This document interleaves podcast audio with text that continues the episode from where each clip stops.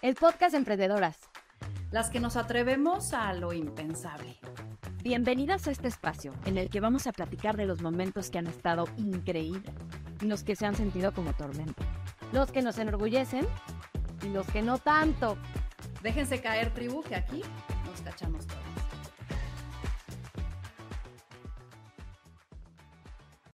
Nuestra invitada de hoy es puro carisma y optimismo. Su energía desborda pasión y ganas de actuar. Y es que Ellen decide ponerle luz a los momentos de posible oscuridad, prefiriendo ver lo que sí hay en lugar de frenarse por lo que no. Creativa, amante del color y de lo que se crea a partir de la autenticidad, Ellen ha construido una empresa internacional muy a su manera, un delantal a la vez, logrando ir a de un primer pedido de 40 piezas y 300 dólares en su cuenta a tener clientes como Martha Stewart, empresas transnacionales, a venderle a los chefs más reconocidos del mundo y hacer alianzas con marcas como Vans, Star Wars y muchas más.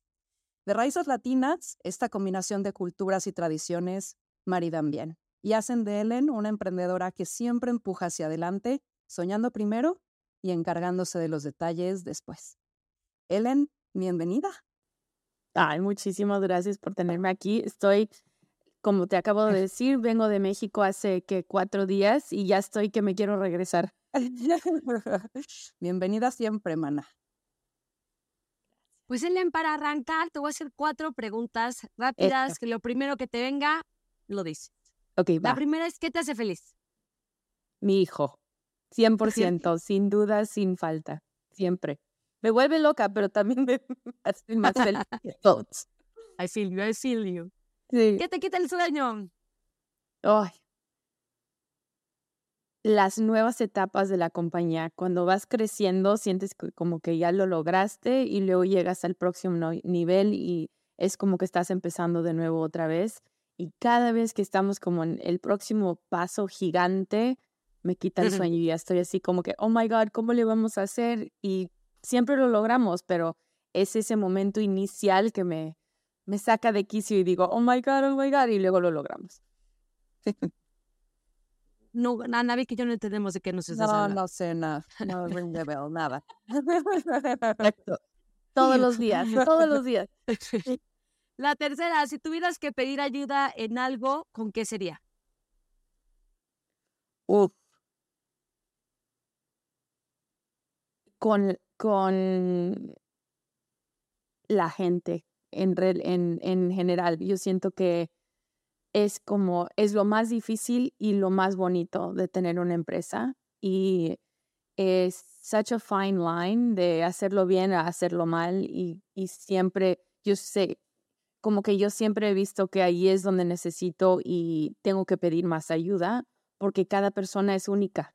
Entonces, ¿cómo vas a tener todas las soluciones para toda la gente? No importa cuántos a cuántas universidades vayas, nunca vas a tener todas las respuestas de cómo manejar a cada persona diferente, porque cada quien es tan único. Entonces ahí es donde pediría ayuda. ¿Qué es eso impensable que has hecho? ¿Qué es impensable? Perdón. Que no pensaba, o sea, que, que creía oh, que era increíble, como, exacto. Ajá, Ok, ok, ok. Ah, wow, nunca lo he escuchado en español. Perdón, estoy muy pocha. Um, algo impensable. Cuando tenía 22, 22 años, sí, me fui a Japón sola y subí Mount Fuji. Ah, lo decidí, dije voy a ir allá y lo voy a subir. Nunca había hecho eso, es una montaña súper grande y uh, sola, lo hice sola y fue como que muy loco. Y mis papás estaban así como que, ¿dónde has estado por dos días? Y yo es que estaba subiendo Mount Fuji, o sea, no me podían contactar literalmente en la montaña. Y eso fue como una idea muy out there que tuve. Súper. Yo creí que me decía algo de su empresa y fue así como, ah, what? Okay. Oye, a ver, para empezar, y, vamos un poco a tu historia. O sea, muchas de las emprendedoras quieren tener todo armado para empezar. O sea, llegan emprendedoras canábicas y nos dicen, llevo más de un año pensando en esto. Y a ver, tú tuviste un, empezaste con un pedido de 40 mandiles, no sabías bien patronar, hacerlos, este, no había empresa, tenías 300 dólares en la cuenta, o sea, ¿qué pasó por tu cabeza en ese momento? Locura pasó por la cabeza, la verdad, y fue locura y una oportunidad. Y yo realmente pienso que a todos nos pasan momentos en la vida donde salen oportunidades y pues estás así como en la orilla de, ¿cómo se llama cuando estás en, em, like a dock, like on the edge of a lake? Like, como en um el, ¿cómo se llama?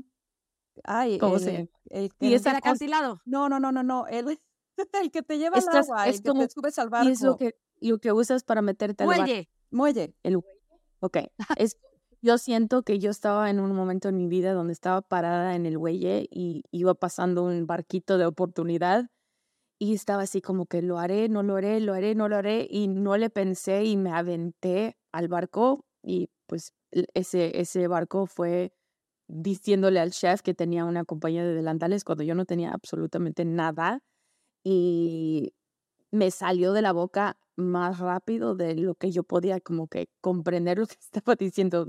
Dije, yo tengo una compañía de delantales, yo te puedo hacer esos delantales porque me ofreció a venderme un delantal que alguien más le iba a hacer.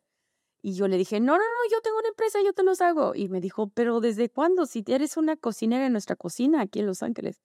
Y le dije, sí, pero he tenido esta idea y me encantan los delantales que quiero hacer, quiero hacerlos mucho mejor. Y bueno, ahí mismo como que me, me lancé a explicarle cómo se lo podía hacer más rápido, por menos dinero y mejor calidad. Y me dijo, ok.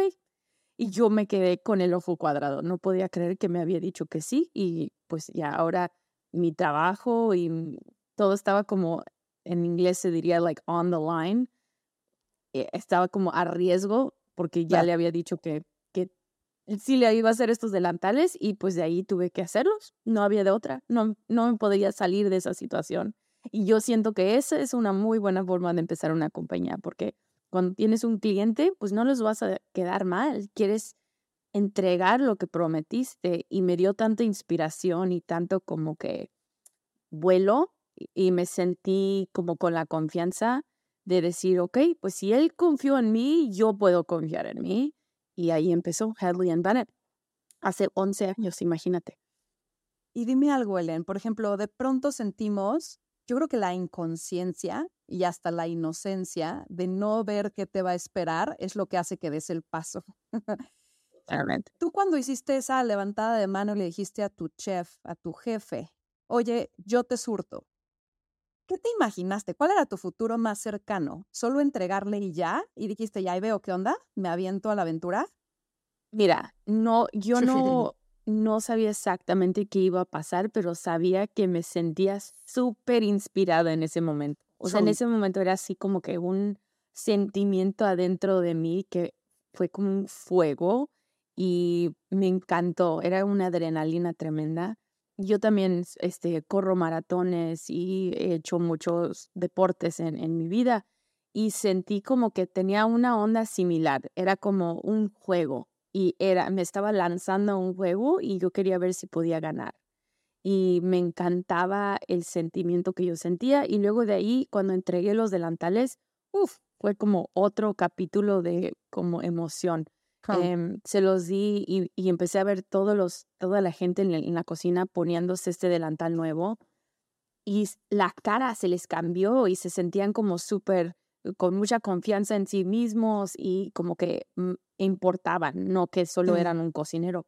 Y dije, wow, esto está increíble. No es como que solo estamos vendiendo delantales, de hecho, estamos creando confianza en, en la gente, en sí mismo, por, por hacer un delantal más bonito, mejor calidad, que te quede más bien.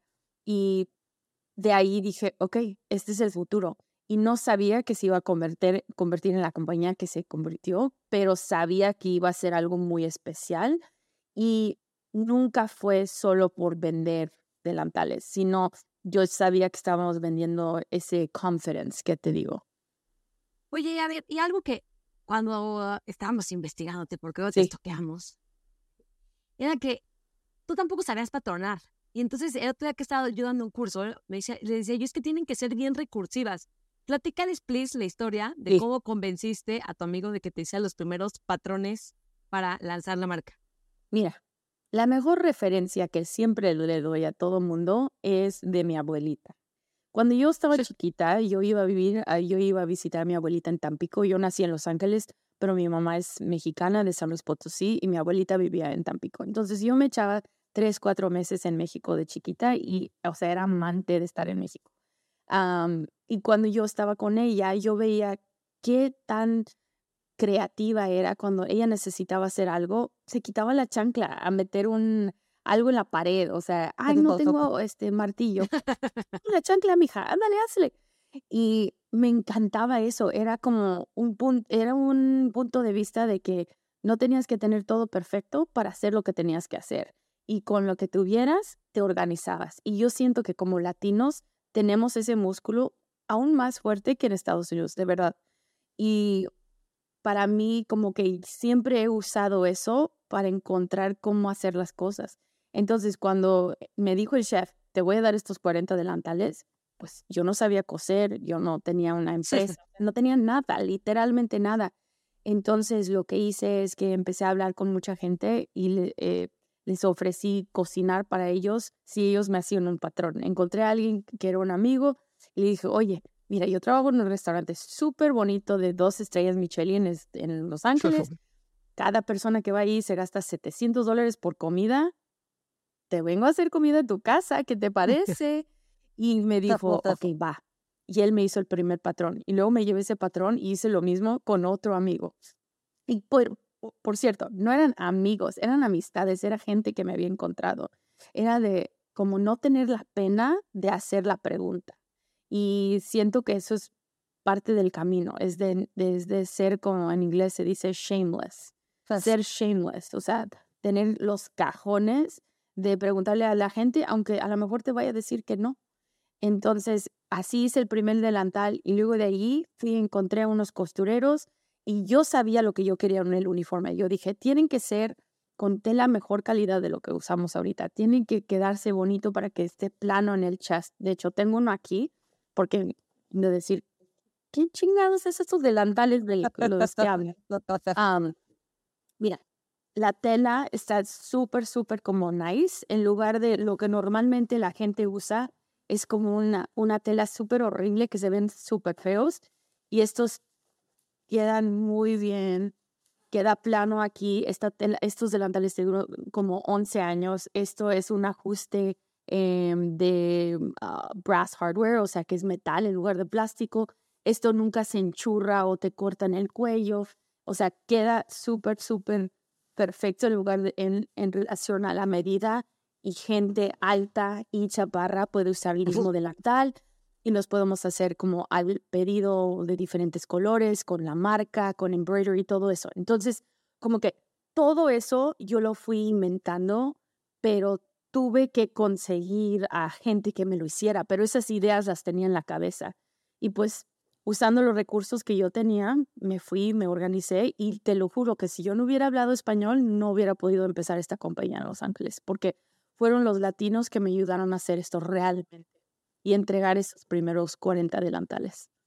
Oye, Ellen, ¿te imaginaste estar vendiendo a Martha Stewart, estar en el show de Ellen DeGeneres, haciendo alianzas con Vans, con Star Wars?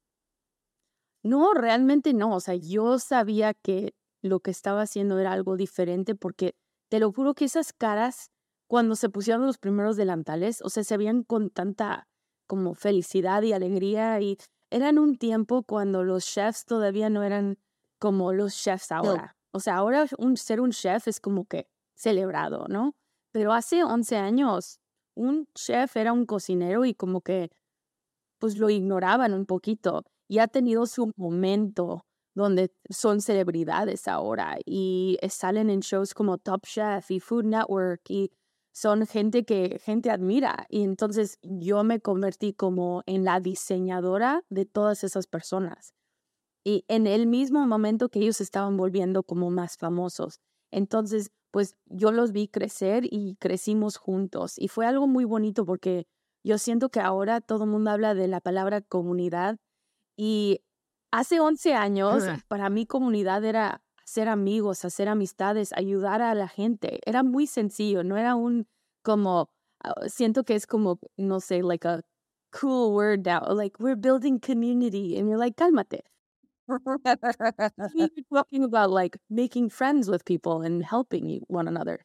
Y nuestra comunidad de chefs pues nos ha apoyado desde el principio y ahora que ya somos mucho más grandes, nos seguimos apoyando como si fuéramos Ellen de 2012. Oye, pero de todas maneras hay algo en ti muy especial. ¿Qué crees que te hace una outlier? ¿Qué te ha llevado tan lejos? Mira, no me doy por vencida.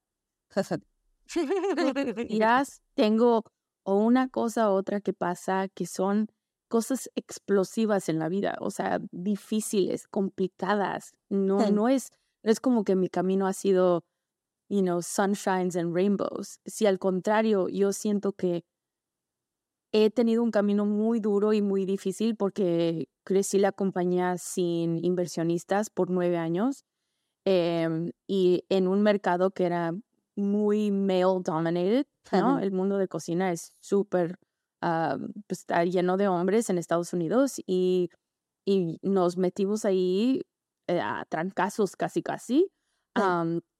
pero ahora dicen todo el mundo, oh my God, eres tan, eh, qué exitoso es Headley and Bennett. Y les digo que es como una historia de an 11 year overnight success. No sé si se traduce eso a español, pero es como. Sí, no hay de un día para otro. o sea, es de un día para otro. Es un éxito de 11 años de, un día para otro. otro. Entonces, la diferencia que yo siento en nosotros es que pues tenía un propósito muy fuerte y era entregar confianza a la cocina, ¿no? No era solo de vender delantales. Esa confianza me hizo pues me hizo sentir como que mucho propósito y por eso no me doy por vencida, porque sé que estamos haciendo algo más grande de solo vender un producto. Y esa comunidad de gente como Martha Stewart y David Chang y, chefs súper famosos por todos lados que lo usan, cuando yo voy a una, a una ciudad nueva y veo nuestros delatales y veo el, el ampersand que está en los delatales, en, it's like so exciting. Y pues es, es real, no puedes, no puedes comprar amor. Claro. O lo haces y lo tienes como compañía o no lo tienes y nosotros lo tenemos. Entonces, pues es, es muy inspirador para mí para seguir haciéndolo. Y también diré que como mujer, me da muchísimo gusto poder ser una mujer mexicana de 35 años que creció esta compañía a ser un multi-million dollar business. Este, yo sola eh, sin, sin inversionistas. Y digo, ahora hace dos años tenemos inversionistas y ya es todo otro capítulo, pero pues qué chingón que lo pudimos hacer solo por nueve años. A ver, y sin duda, lo decías, no se hizo solo. Sí. Tú has tenido también una transformación, o sea, mucho tiempo fuiste en Instagram, The Apron Lady.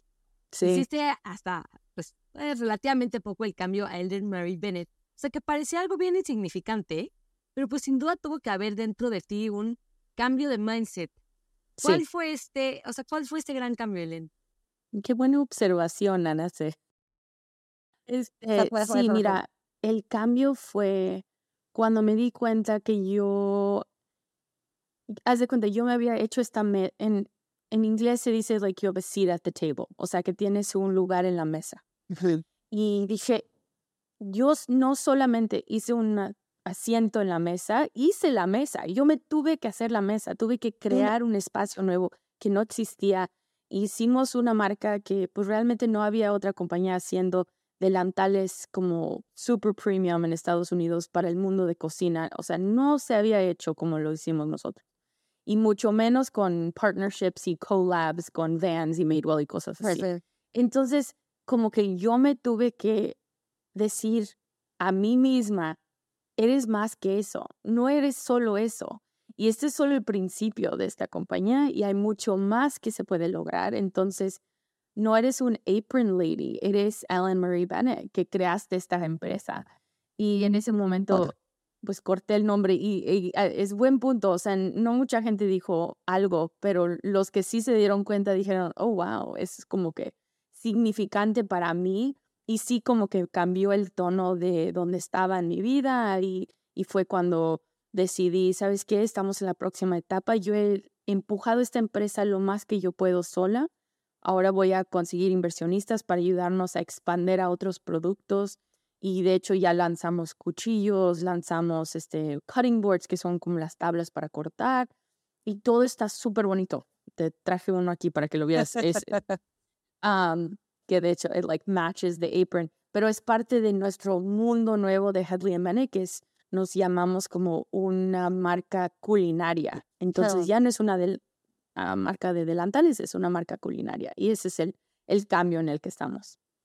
Oye, como CEO, eres una CEO muy particular, porque te metes mucho al tema de creatividad. ¿Cómo diseñaste tu rol como CEO a tu manera y cómo logras eh, que las tareas en las que quizás no eres tan buena, alguien más las haga, pero tú estás involucrada, dónde sí, dónde no? Porque nos pasa, ¿no? A mí me pasa personalmente que de pronto quieres meter cuchara en, en la ideación y dices, híjole, pero es que eres la directora general, pero ya estás queriéndote meter al detalle y ahí estás y vuelves loco al equipo. ¿Dónde sí, dónde no? ¿Cómo diseñaste tu rol? Sí. Mira, esa ha sido un viaje largo y vida de cómo decido dónde poner mis esfuerzos. Y aprendí un dicho en inglés que es, me encanta, que es como tienes que ver el value versus effort, o sea, el valor contra el esfuerzo. ¿Cuánto, cuánto valor vas a sacar de algo comparado con el esfuerzo que tienes que hacer hacia eso? Y cuando yo empecé Hubley Bennett, todo era lo mismo para mí. El valor y el esfuerzo eran gigantes. Todo se me hacía importante. Y como fui creciendo como emprendedora y empresaria, me empecé a dar cuenta que no todo era lo mismo, que no podía hacer todo, no podía bailar en todas las fiestas, no podía estar en todos lugares y estar en todas las juntas. Y realmente lo que fue el cambio más grande, yo siento que fue cuando nació mi hijo hace año y medio. Y en ese momento, de hecho, yo decidí, ya teníamos inversionistas por año, un año y medio, y yo les dije, yo ya no quiero ser el CEO yo quiero, de hecho, contratar a alguien más y yo voy a ser el Chief Brand Officer. Entonces yo me convertí en, que en español sería como, ¿cómo se dice? la manager de, de, marca. De... Sí, o sea, el, sí, el C-suite de marca. Entonces, y chairman of the board. Entonces yo estoy encargada de todo nuestro um, Ah, ¿cómo se llama? Chairman uh, Board en español. Eh, presidente del consejo, o sea, como de la estrategia, eres encargada de, decidir hacia dónde van, no. Exacto, exacto. Entonces les dije, quiero hacer eso y vamos a traer a alguien más. Y eso fue una decisión súper grande para mí y pues como que sentí que tuve que quitarme los dedos de, de la manija, ¿no? Del, del carro y, y fue muy, muy difícil. It was really hard. Me dolió un chingo no, lo quería dejar, pero sabía que era el momento correcto para la compañía para llegar al próximo paso y eso es parte de, pues es parte del camino, darte cuenta que tú no eres la persona adecuada para todos los trabajos de la empresa y como las fundadoras tienes que encontrar qué es tu don, qué es tu cosa que nadie más tiene y como realmente enfocarte en eso. Y para mí eso no era en correr la empresa todos los días, eran muchas otras cosas, pero no eso. Entonces lo tuve que dejar por mí misma, no porque alguien me dijo que me quitara. Y a ver, muchas veces, a ver, cuando eres cabeza y eres creativa, o sea, a mí me pasa con Navik que se va de viaje o tiene días o tiempo libre y se le ocurren ideas. Sí. Y luego es como, viene a ver, y descontrolan un poco, ¿no? Porque es como, a ver, pues te dedicas a hacer planeación y entonces tú tienes un concepto que me pareció muy padre que quisieras, quisiera que me explicaras, que es el sandbox. O sea, ¿cómo, ¿cómo funciona? Porque sé que es como el lugar donde deposito las ideas para luego entender qué sí pasa o cómo funciona. Sí, sí, sí, exacto. O sea, sí, Anavik y yo somos muy similares en eso. las ideas no paran y si salimos de viaje, uff, haz de cuenta que es una ola de ideas nuevas pero queríamos crear un sistema donde no es como que esa idea no era valiosa, pero no era el momento correcto para esa idea. Entonces, en lugar de perderlo, empezamos a tener como una, lista, un running list, ¿te das de cuenta? Y cuando yo me, pongo a hablar con el, nuestro presidente, semanalmente me veo con él, eh, tenemos el sandbox y ahí vamos poniendo mis ideas y le digo, oye, pues mira, sabes que este cliente me dijo de tal cosa y yo pienso que deberíamos de cambiar esto. Y se pone ahí y ahí está estacionado, haz de cuenta, it's like a parking lot, es un estacionamiento de ideas. Y los vas guardando ahí para un día cuando tienes o tiempo o oportunidad o algo que haya pasado que necesitas como inspiración, puedes ir ahí y checar la lista y no sentir como que nuestras ideas no son valiosas, pero simplemente no es el tiempo correcto o a lo mejor es demasiado em, esfuerzo para lo que vas a sacar de esa oportunidad ahorita. Y me, me ha ayudado a priorizar las cosas. Oye, te escuchamos decir, ¿quieres crecer? Haz, pruébate, sal de tu zona de confort. Sí. Cuéntame. Sí. ¿Cuáles fueron tus momentos más incómodos para ti? O sea, que te pusieron más incómoda y que quizás son los que más te han forjado al atravesarlos. Sí. Eh, mira, lanzarnos de ser una compañía de delantales a ser una compañía que hace cuchillos fue una de las cosas más intensas porque imagínate que tienes una marca que la gente valora, aprecia, te tiene 100% confianza y vas a sacar otra cosa, que es algo que todo mundo ya tiene cuchillos, no es como que es algo totalmente nuevo y no tienen algo con que comparar. Entonces, eh, fue una, mm, pues como un examen muy fuerte hacia la marca para ver si podíamos brincar a algo mucho más grande y más expansivo que, que solo un delantal. Y fue algo que tomó casi año y medio, muchísimas juntas, muchos recursos, eh, mucha gente nueva para trabajar en la compañía, para aprender todo lo que teníamos que aprender de, de cómo crear un cuchillo que fuera profesional y que funcionara en restaurantes, pero que también en la casa, Anamik, tú lo puedes recoger y decir, ay, me encanta este cuchillo, qué bonito está, wow, está súper padre. Pero que un chef también diga lo mismo. O sea, fue, era como meter dos mundos diferentes juntos. Y eso fue súper difícil y pues sí, como que nos costó, but we, we landed the fall y, y fue como que major. Y cada vez que hemos hecho algo así, siempre crecemos, pero duele un chingo todo el camino. No es como que, ay, sí, qué padre, wow, qué bonito, todo pasó excelente. yo, y yo pienso que la otra cosa que hicimos durante COVID, que fue, uff, muy difícil, em, fue eh, convertir, tenemos una fábrica en Los Ángeles de 16 mil pies cuadrados, que no sé cuánto eso son en español, pero está, grande. Grande, grande. Grande, grande, como varios football fields y cuando estábamos cerrando el edificio por COVID, el día que cerraron en Los Ángeles, que hicieron así shutdown, lockdown total, decidí convertir la fábrica entera en 24 horas a una facilidad que hace perdón, máscaras. Entonces, eso lo oh. hicimos en una decisión de 24 horas, convertimos todo, nunca habíamos hecho una máscara en nuestras vidas, no sabíamos cómo hacerlo y le llamé a un amigo que es doctor y le dije, dime todo lo que no funciona con las máscaras ahorita y cómo lo podemos hacer nosotros para ayudarte. Y hicimos un programa que era si comprabas uno, donábamos uno nosotros. Y creamos una, un centro de distribuciones por todo el país, entregando cientos de miles de máscaras a doctores y a hospitales. Eh, y fue un, una, un nivel de organización que no lo podía creer. O sea, haz de cuenta que éramos como UNICEF en nuestra empresa, tratando de ayudar a, medio mundo. Y en un momento teníamos a 17 personas en, eh, ¿cómo se llama? En customer service, cuando normalmente teníamos tres a lo mucho. O sea, era como una cantidad de gente llamándonos y preguntándonos, ¿cómo se hace esto? ¿Cómo me lo pongo? ¿Qué hago con mi abuela? O sea, eh, casi casi era casi línea de terapia llamándole a Headley and Bennett. y pues ese fue un cambio tremendo y lo hicimos para ayudar a nuestra comunidad y para ayudar a nuestros empleados a tener trabajo, pero lo que hizo sin saber, sin verlo al principio, es que nos ayudó a empujarnos de ser una marca que vendíamos más a restaurantes que después de COVID estábamos 80% en línea.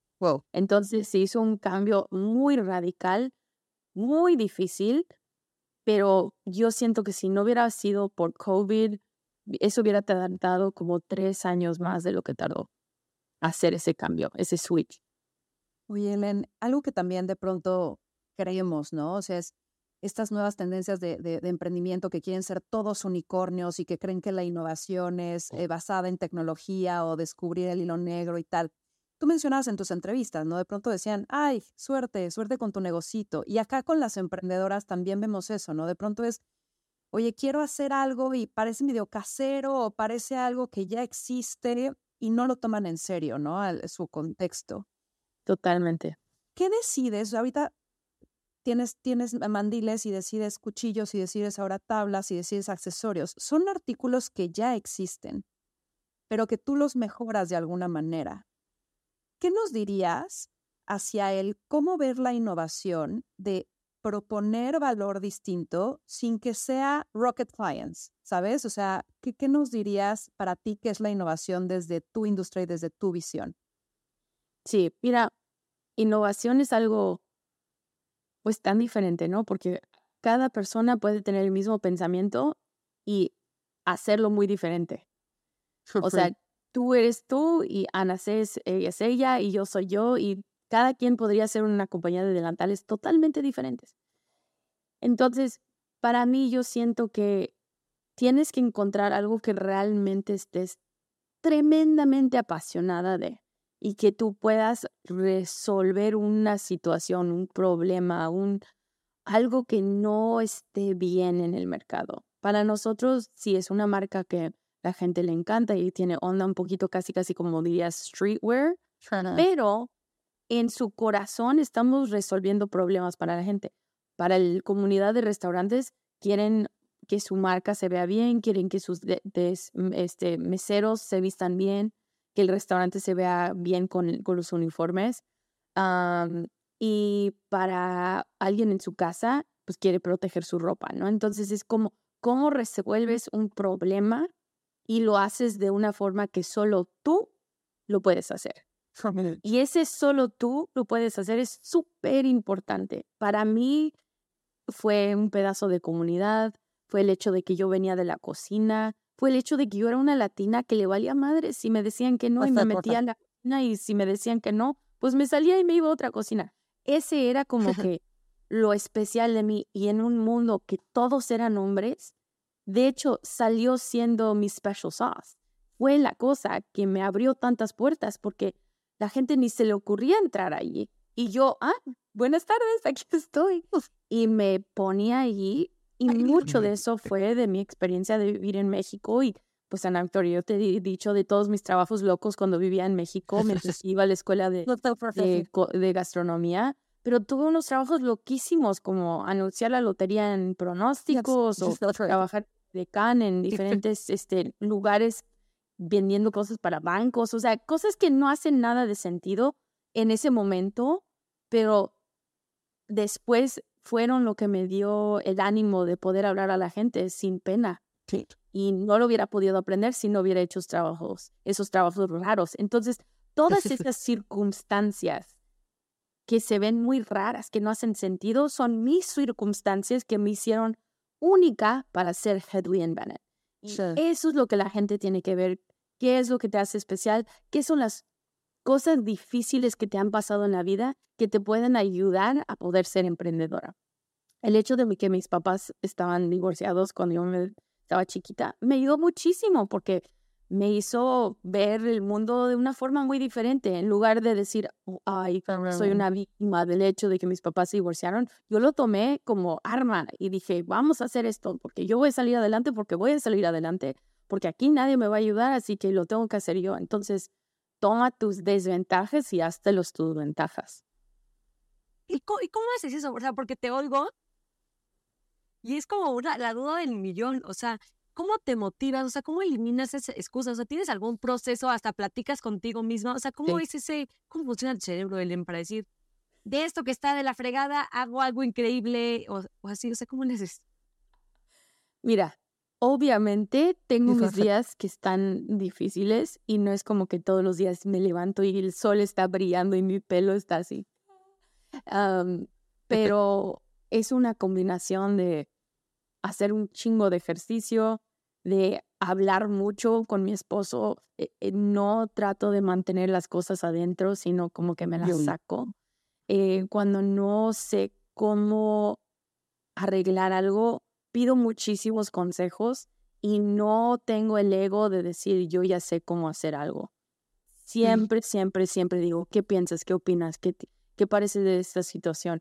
Y con hablar las cosas, como que te, te desenruedas el espagueti de estrés de que, oh my God, ¿cómo le voy a hacer? Y también siento que un whiteboard es mágico.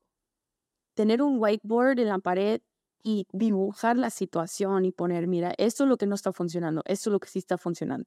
Y hablarlo afuera como que resuelve muchas cosas para mí. Es cuando solo estás en tu cabeza y solo estás así, thinking, thinking, thinking, thinking, que no siento que se resuelve acá arriba nunca. Siento que se resuelve cuando está fuera de la cabeza, en una pantalla, escrito, dibujado y salirte del espacio. Esa es otra cosa. Cuando tengo un, momento difícil, me salgo del espacio donde está difícil. O sea, no me quedo en mi oficina así con la cabeza encima.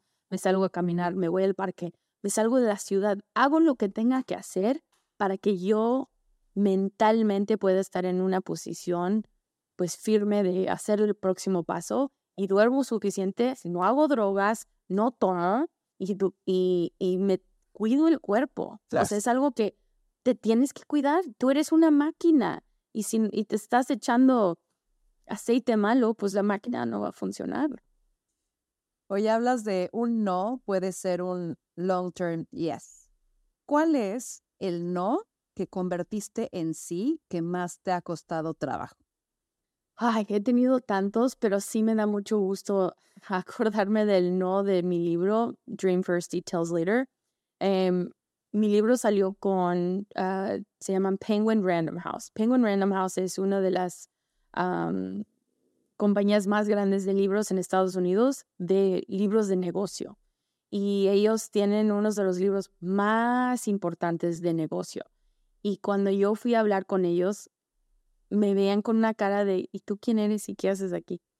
Y una hora y media después de que salí de esa junta, el señor que está encargado de toda la empresa, o sea, así altísimo, súper sangrón, muy serio, todo lo que te puedes imaginar de como un señor de Nueva York acá muy fancy, salió con un delantal puesto y diciendo así,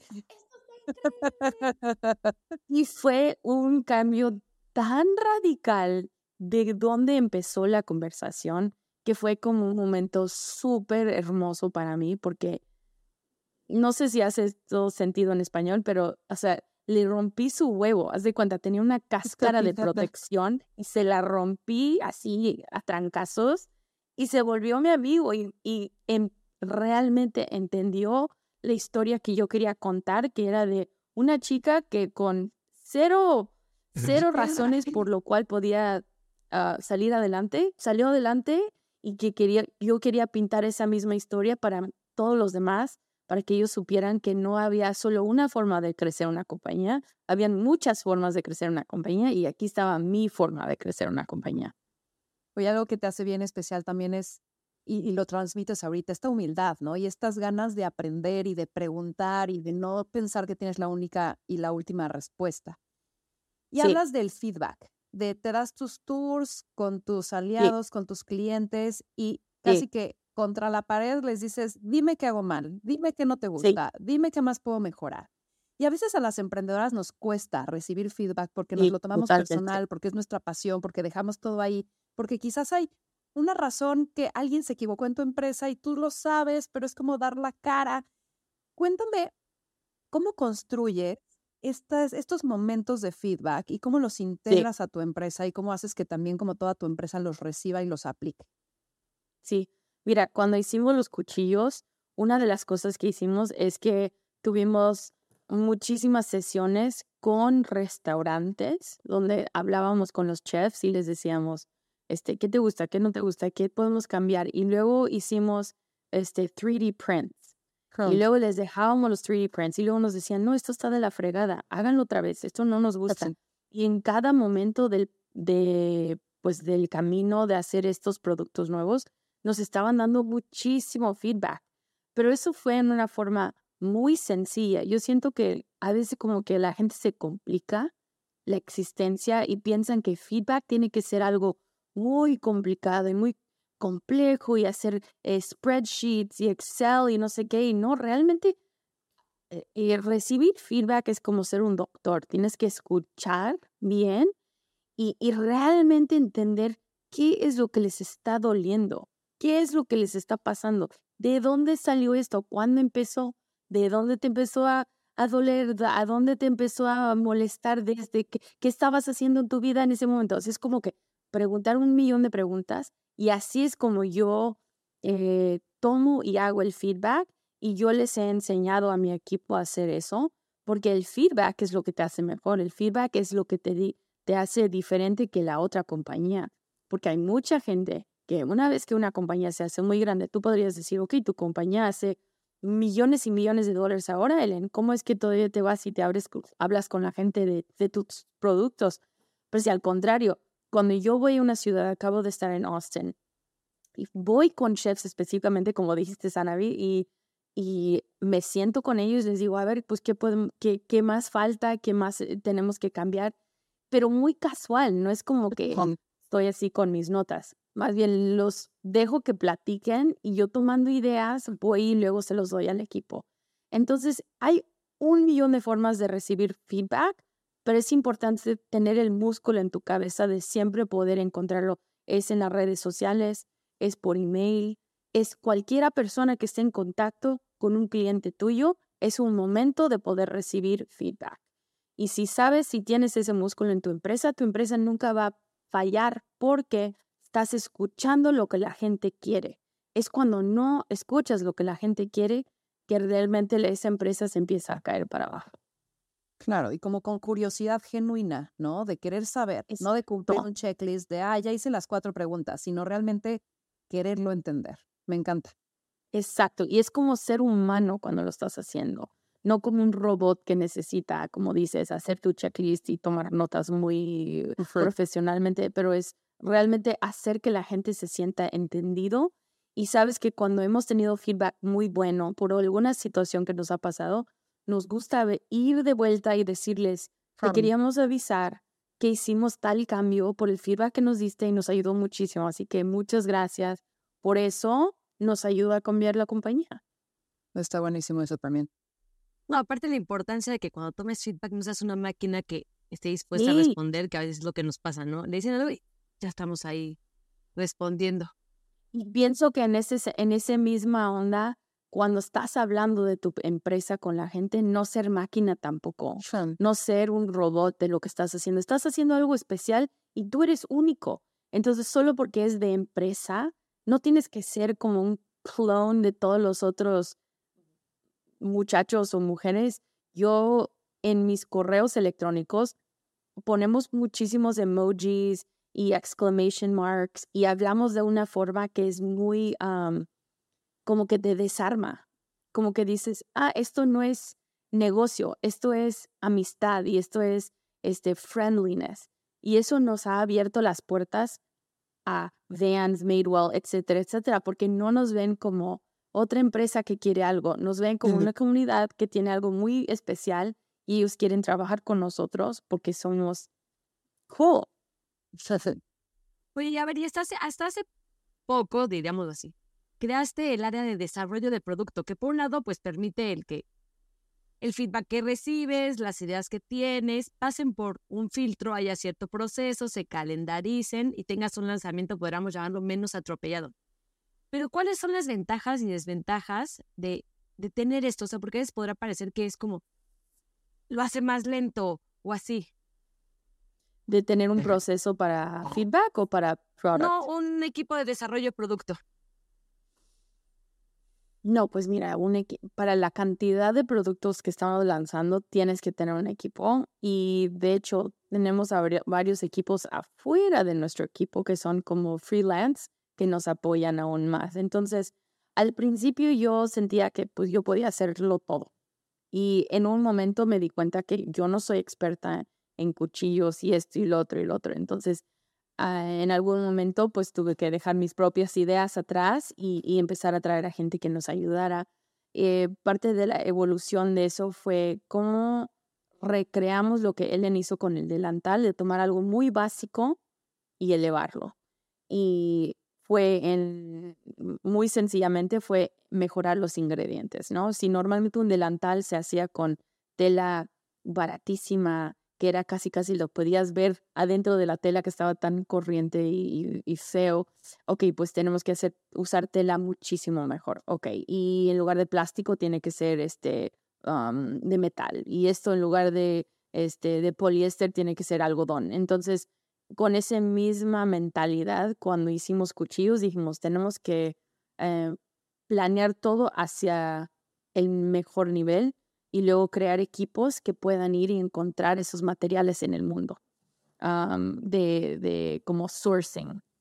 Y empezó mucho con sourcing y luego del sourcing era de agarrar samples y traer nuestras ideas de diseño a productos que no se habían rediseñado en mucho tiempo. Por ejemplo, una, un cutting board, una tabla para cortar, pues es como muy básico, ¿no? Entonces, era cómo traemos innovación a la tabla de cortar y hacerla de una calidad que sea como que no lo puedes dejar. Y así ha sido como el, la historia de, la innovación y de hacer el equipo y hemos tenido diferentes equipos y algunos han funcionado y otros no han funcionado. Y ese es parte del el journey de ser emprendedores, que cuando algo no funciona, you have to be okay with it y tienes que decir, ok, pues eso no funcionó. Hay que dejar a esa persona ir, hay que tratar a, otra persona y, y tener el cero ego de dejar ideas falsas atrás. ¿Cómo sigues un plan sin que se vuelva una camisa de fuerza? O sea, ¿cuál es tu punto de cruce entre la flexibilidad para de pronto decir, no, híjole, el plan no está jalando, vámonos por este otro lado, pero tener estructura y sí que haya un plan? Sí, sí, no, qué buena pregunta. Qué bárbara, se ve que hacen esto mucho. Muy es tenemos muchas dudas. Esto es una mentoría personal, Ellen. A ver, a ver, pregúntame otra vez. Quiero, I want to make sure I have it all in my head. La idea es que, ¿cómo sigues un plan, no? Sí. Y que no se vuelva algo restrictivo, una camisa de fuerza que no te deje actuar ante la flexibilidad. Entonces, ¿cuál es ese punto de encuentro y una buena combinación entre la flexibilidad y la estructura de seguir un plan? Totalmente.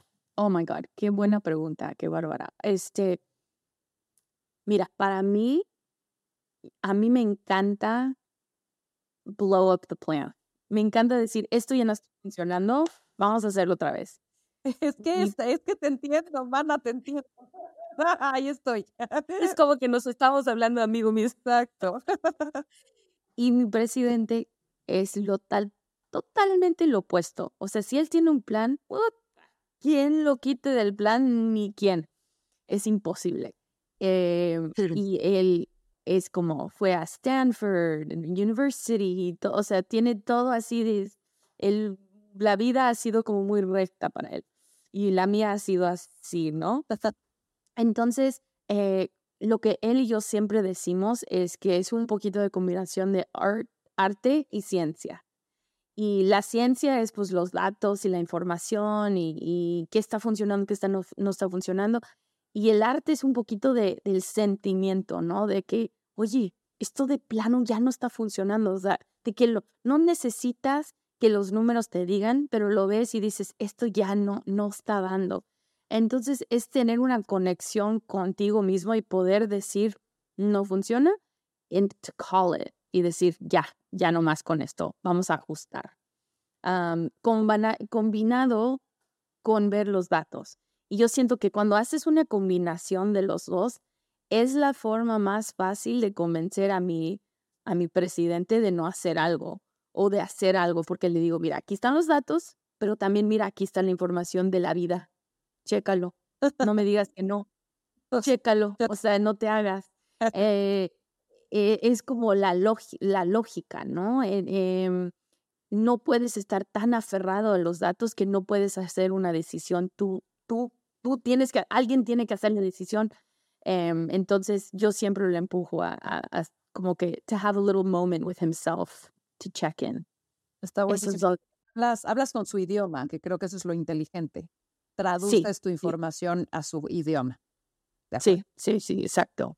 Y eso es para arriba, pero para abajo, ¿cómo le haces también? O sea, porque a ver, igual tienes un equipo al que le diste un plan, le dijiste, vamos para allá, señores, y de repente ya no vamos tan para allá y, o sea, también, ¿cómo, cómo, haces para bajarlo?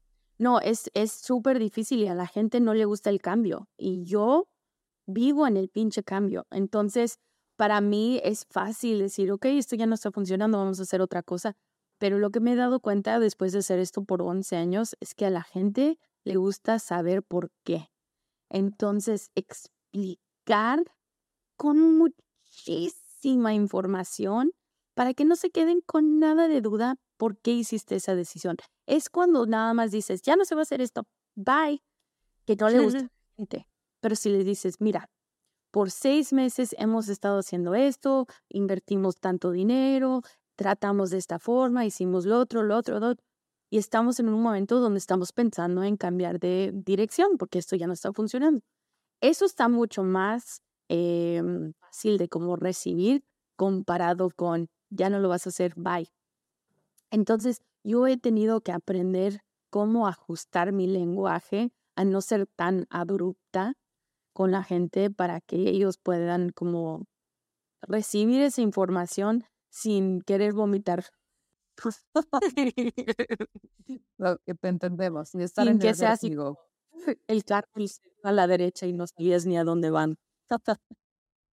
Oye, y hoy trabajas con muchas marcas con las que creo que esa es muy buena comunidad. O sea, oía yo el que dentro de las 19 mil pies que tienes ahí, a ver, tienes marcas, este, que si la kombucha, este, que cualquiera de ellas que te dan producto y así. O sea, ¿cómo haces para tener viva esta comunidad donde hay un win-win? O sea, ¿cuál es, o sea, ¿cuál es tu intercambio? ¿Cómo es para tener esas, esas relaciones? No, es súper buena pregunta. Mira, yo, si, si tú piensas en tu comunidad de una forma que realmente quieres que ellos ganen, eso se va a sentir, ¿no? Es cuando estás tratando de encontrar algo y no, no te importa qué les pasa, que es cuando se siente como el lack of, of, like genuineness, de, um, de que realmente quieras ayudarles. Para nosotros, mucho de lo que hacemos, por ejemplo, es este, si vamos a un evento, estamos activos en un evento, ok, vamos a darles delantales pero también vamos a ir y vamos a tomar video y lo vamos a poner en nuestro TikTok que tiene casi un millón de seguidores y vamos a apoyarlos con hacer un spotlight en el chef, que es el chef principal de ese restaurante. O a lo mejor es un este lugar chiquito y me encantó, pero ellos no tienen dinero para comprar el producto. Entonces les mandamos cinco delantales porque, porque nos encantó la cena. ¿Qué importa? No tenemos razón por lo cual necesitar algo de vuelta más que simplemente decirles, oye, estuvo increíble la cena, aquí está esto, ¿no? Entonces es como que muchas de esas acciones chiquitas y grandotas que yo siento que como que crea el nido de una comunidad buena, honesta, que realmente quiere apoyarse uno al otro. O si alguien te invita a algo, ve, llega, celébralos, ¿no? No es como que solo cuando te invitan solo cuando tú los invitas todos llegan. No, no, no, tienes que poner tu tiempo y, y realmente apoyar a otros en forma digital, en forma con producto, en forma de eh, si alguien quiere que le presente a un chef que conozco, pues les hago la conexión, o sea, ser como muy dar, dar más que lo que quieres recibir. Y si tú das más de lo que quieres recibir, yo siento que siempre terminas adelante porque no estás como que, no eres coda con tus contactos, con tu eh, información, con, con lo que te funcionó, lo que no te funcionó. O sea, el, otra, el otro día una amiga me dijo, pero es que tú quieres ayudar a todo el mundo, ¿por qué te, qué te gusta ayudar tanto? Y dije, porque a mí me ha ayudado mucha gente y yo quiero seguir ese espíritu de, pues, pues de apoyo, ¿no? Y pues es eso, si quieres ayudar a tu comunidad, ayúdales y ellos van a ayudarte a ti Em, y dar producto ha sido pues algo muy especial porque yo no sabía que ciertos productos iban a llegar a ciertos shows y llegaron ahí porque alguien lo compró, alguien se lo dio, etcétera, y terminó en Top Chef, ¿no? Entonces, nunca sabes dónde algo va a llegar. Oye, tú eres la imagen de esta empresa. Primero, toda la vida te ha gustado ser la cara de tu marca y dos, ¿ves algún pro, o sea, los pros, los cons de ser de ser la cara? Mira, hay un chorro de pros y muchos cons. Porque cuando tú, pues eres la cara, cuando estás adentro, te siguen viendo como que eres la cara, pero a veces hay cosas difíciles que tienes que hacer como emprendedora. Tienes que dejar a gente ir, tienes que correr a gente, tienes que hacer cambios muy fuertes, etcétera. Y eso me ha costado mucho a mí porque pues me ven como que, wow, estás allá afuera hablando de tantas cosas y aquí adentro estás haciendo cambios difíciles, ¿no? Entonces, ese es, es como que vives dos vidas. y, ellos no necesariamente, tus empleados no necesariamente piensan de tu vida afuera como que eh, una vida difícil, pero es tiempo que tú no estás en tu casa, que no estás con tus familia, que no estás con tus hijos, etcétera, por estar afuera con la comunidad, ¿no? Entonces, si pues, estás dejando algo por hacer eso. Y luego, al revés, siento que, pues no sé, sí ha sido como que bonito poder celebrar mis raíces mexicanas con ser em, el face de Hadley Bennett. Y digo, mi nombre es Ellen Marie Bennett. Entonces, cuando la gente me dice, pero ¿cómo eres mexicana? Y yo, pero claro que soy mexicana, por favor, ni me insultes. y, ok, vivimos en Pasadena, aquí en Los Ángeles, y todo el mundo es súper, súper güero, blanco, o sea, como muy americano, muy gringo. Y yo muy orgullosamente solo le hablo a mi hijo en español. Y todo el mundo me pregunta, ¿por qué solo hablas en español con Nico? Y yo, porque no me importa que hable inglés, eso lo va a aprender, pero necesito que hable español porque ese es su país, ese es de donde él viene y es muy importante para mí. Entonces, eso es algo especial que yo puedo como que levantar eh, mi país y México tan bonito que lo amo tanto y celebrarlo acá en Estados Unidos de una forma que pues no, no todo el mundo tiene esa habilidad y es, un, es un gift que puedo hacer eso. Me encanta que mencionas que no buscas el balance, sino que mezclas los ingredientes importantes para ti y que juntos hagan un buen aderezo. Nos dejas justo en la entrada de esta pregunta. ¿Cómo, cómo ha sido integrar el ingrediente de Mr. Nico en tu mundo como emprendedora? O sea, ¿qué crees que haya sido clave para que el resultado de este aderezo sepa bien? Ay, qué preguntas, qué bárbaras.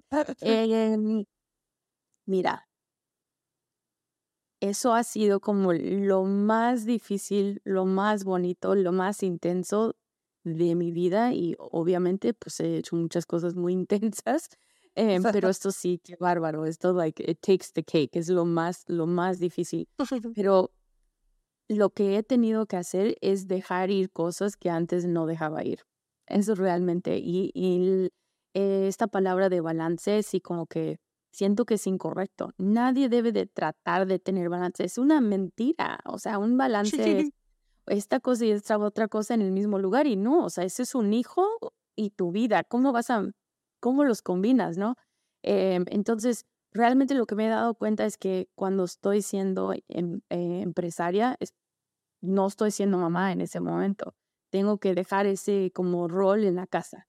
Y cuando estoy con mi hijo, tengo que no ser em, empresaria y, y, simplemente hacer lo que estoy haciendo bien y no, no tratar de hacer todo a la misma vez, porque si no, no voy a ser buena mamá para él, no voy a ser buena eh, empresaria, tengo que hacer lo que estoy haciendo cuando lo estoy haciendo y eso es punto y coma. Entonces, o sea, cuando estoy con mi hijo, no usamos nuestros teléfonos, no usamos la televisión, no estamos en nada digital, estamos simplemente con él, al menos de que le tome fotos o lo que sea, pero no estoy en el teléfono cuando estoy con él.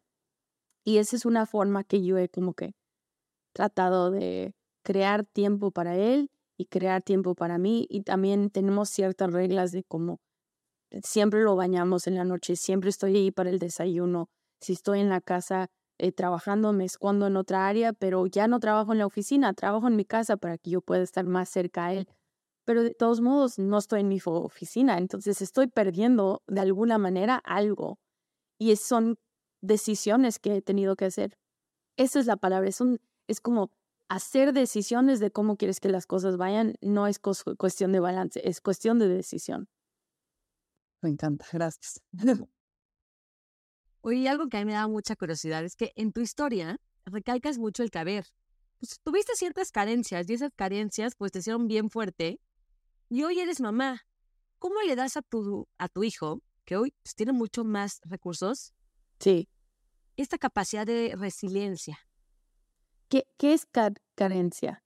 Dice. Eh, que, no, que no tuviste, ¿sabes? O es como... Ah, ok. Sí. Que no siempre fue tan fácil. Sí, sí, sí, totalmente. ¿Cómo le hago? Mira, con Nico, por ejemplo, hay muchas escuelas muy, whatever, fancy aquí en Pasadena y en Los Ángeles. Y lo vamos a mandar a una escuela que es literalmente una escuela de bosque, donde va, o sea, los dejan en el bosque con los maestros todo el día de 9 a 3, están en el bosque. Van al baño en el bosque, hacen pipí en el bosque, se duermen en el bosque. Es una escuela de bosque, literalmente, de dos años a cuatro años. Y cuando está aquí en la casa, anda corriendo descalzo, está desnudo en la mitad del tiempo. Vivir una vida muy natural. No estamos tratando de como ponerlo en la caja de la vida o decir, tienes que estar vestido de tal forma o, o porque tú eres un niño bonito, te tienes que ver muy bonito todos los días. O sea, no hacemos eso, no, les, no le estamos metiendo ideas falsas de qué es la vida, de cómo debe de ser sino estamos tratando de como tenerlo, en inglés se dice grounded, o sea, tenerlo muy como estable. Muy aterrizado. aterrizado, exacto.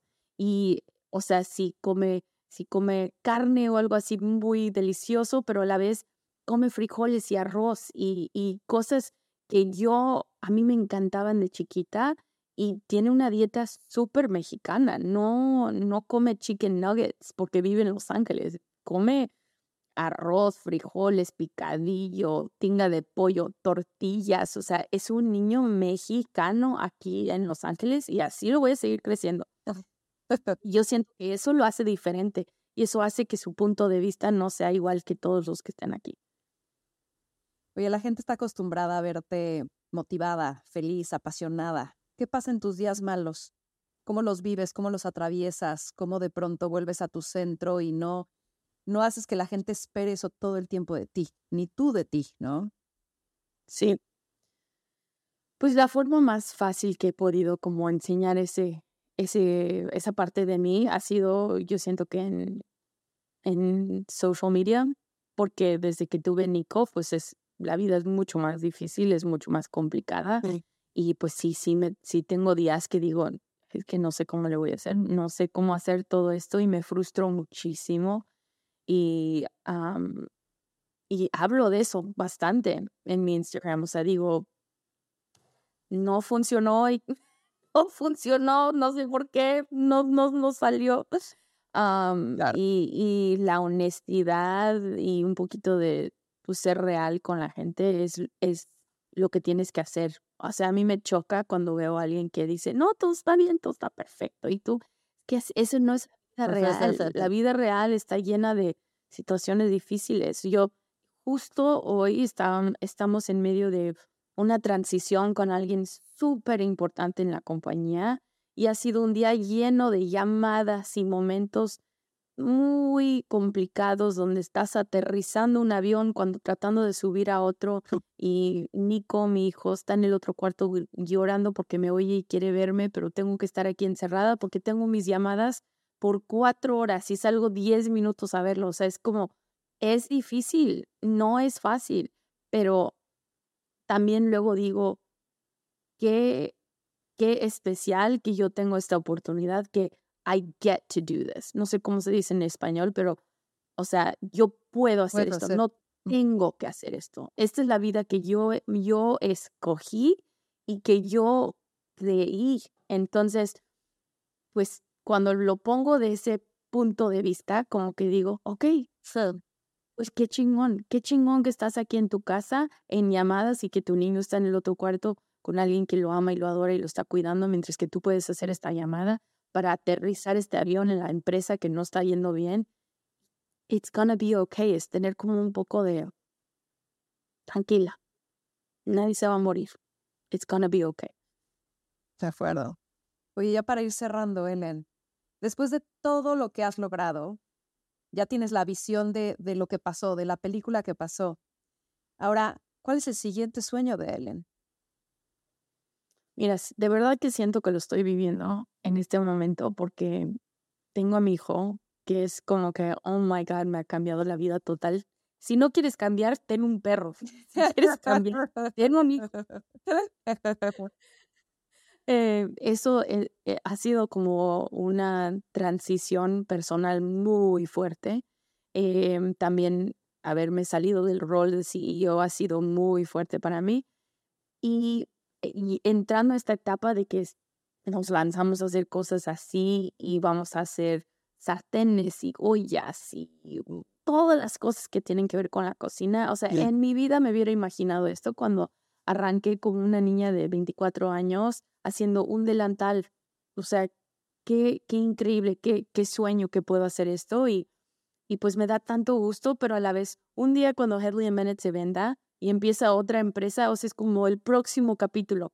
Hay muchas, todos los días la vida es como que es un gift, es un regalo, entonces hay que solo acordarse de eso y ser agradecidos por lo que tenemos, porque realmente las tres somos muy suertudas. Todo lo que tenemos, qué increíble que nos conocemos, que tenemos esta tecnología, que podemos estar en contacto, que todas estas mujeres que están escuchándonos, o sea, cada una tenemos suerte en nuestra vida porque estamos aquí en este momento. Y eso es increíble. Entonces no hay que olvidarse de las cosas sencillas de la vida alrededor de tantas cosas complicadas. Oye, Eleni, nos encanta retar a quienes nos están escuchando a algo. Si hoy les pudieras poner un reto, ¿cuál sería? Que este año, cualquiera que sea tu gol, tu meta, dóblalo, double it. ¿Cómo vas a lograr doble de lo que tú? Si quieres hacer 100 mil dólares, ¿cómo vas a hacer 200 mil dólares? Si quieres tener 50 clientes chingones, ¿cómo vas a tener 100 clientes chingones? Y si fallas, ¿qué importa? A lo mejor llegaste a 75, pero trataste de llegar a 100. Estás más avanzada de si no hubieras tratado. Así que piensa grande y ve por un sueño muy grande. Y si llegas a la mitad, ¿qué importa? Llegaste más lejos de lo que pensabas que ibas a llegar de todos modos. Ahí está, anda, tómala, tienes tu reto. Así voy a llegar el lunes, Ellen. ¿Qué creen? Tenemos el reto de Ellen. Vamos doble. Vamos doble. Oye, Ellen, muchísimas gracias. Eh, llegamos al fin de esta entrevista. Quisiera igual nada más, eh, pues, no sé, agradecer. Realmente me has tenido así. Ya saqué mi cuaderno, estoy anotando todo porque yo también soy de notas. Te digo, me conecto mucho contigo. Eh, gracias por esta inspiración, gracias por la generosidad de tu tiempo y gracias por compartirte con nuestras emprendedoras. Y pues quien nos está escuchando, sigan a Ellen, eh, sigan su camino, sigan su producto, sigan su historia y compartan esto con alguien que también sepan que la va a inspirar. Y pues nada, nos vemos pronto. Muchísimas gracias, Elena. gracias, gracias a ustedes. Un besote, los vemos pronto. nos vemos pronto.